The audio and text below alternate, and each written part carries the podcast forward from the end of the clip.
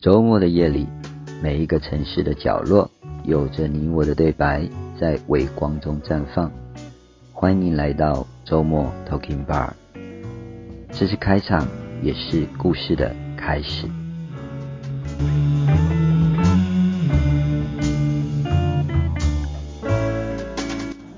嗨，各位听众朋友，晚安，我是 Bard，又到了周末了，让工作一星期疲惫的身体歇一歇。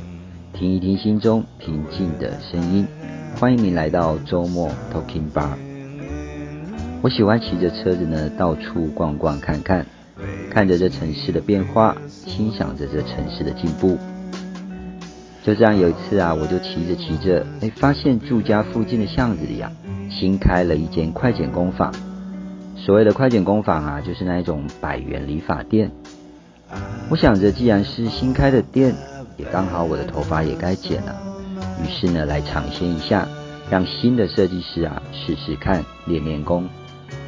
而这家店的外观呢看起来不是很大，然而整个设计啊是很有现代感的。我一进门呢，年轻的设计师呢很有礼的招呼欢迎光临，然后呢请我坐上了剪发椅，很客气的询问我想要剪什么样的发型。在我跟他沟通后呢，他开始推剪了。我默默地从镜子内啊观察着他，发现他推剪的动作啊非常的细腻啊，他没有那种一般百元理发店的那种咻咻咻的那种利落，而那细腻呢，让我感觉到像是对头发的一种雕琢的一个细心感。我这咨询师的魂啊，开始好奇的想探索起来了哦。而向他探寻对话中得知啊，原来啊这间是他自己开的店。房子啊，也是自己老家装潢的。于是我用一种长辈舍不得的口吻跟他说着：“年轻人创业真的不太容易吧？”他露出了腼腆的笑容，边剪边诉说着自己投入美发业已经九年了。之前啊，在台中连锁发廊工作，后来呢，想要出来创业，然而啊，因为呢，台中的房租实在太高了。几经考量呢，决定还是回家乡开业。评估附近呢没有同性质的店之后，凭着一股创业的冲动，把所有的积蓄啊都投入了装潢以及添购设备。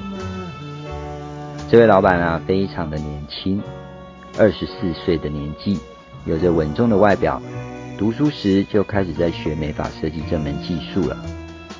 那时候目标呢就是开一间属于自己的发廊。学成后，再到连锁发廊磨练自己的技巧，一步一步的朝着自己的目标前进。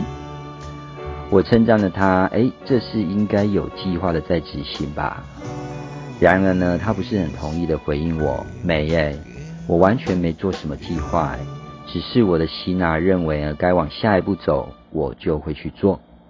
有时候呢，想太多啊，反而啊会牵绊住自己啊。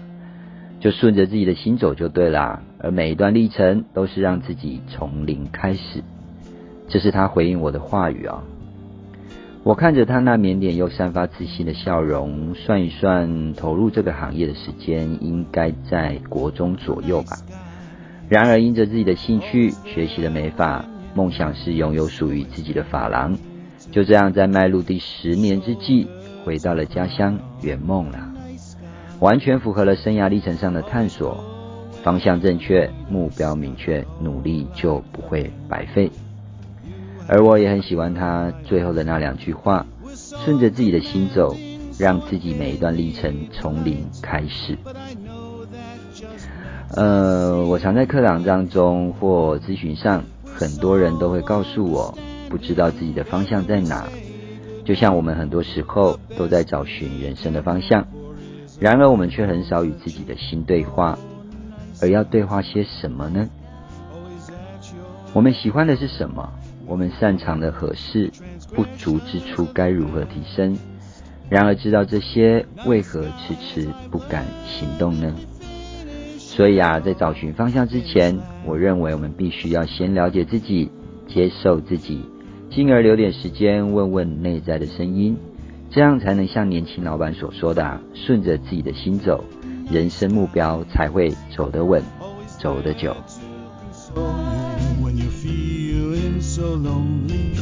lovers reject you. Nice guys, although we long to hold you. 我经常在课堂上啊，或是咨询中，与同学们互动或晤谈下，都可以感受得到学生们在升学的状况以及职涯的道路上，都有着许多的迷惘跟彷徨。而面对未来更多的变化以及挑战，该具备哪一些的能力？该蓄积多少的能量？该如何找出正确的方向？我常提醒这同学们啊，其实啊，在无忧的学生时代啊，是锻炼自己能力、累积自己实力的好时机呀。硬实力的专业知识，我们要好好的学习；软实力的各方技巧，我们要多多的练习。而且呀，要更加的怀抱着热忱的期盼，勇敢的去展现自我。另外，要积极的面对，才能够影响宽广的未来。就如同快剪店的老板一样，读书时即开始学习剪法这项专业技能，累积到现在十年了。他的故事告诉了我们：十年磨一剑，让梦想来实现。说爸的故事，说我的故事，听您的人生。周末 Talking Bar，我们下周空中再会。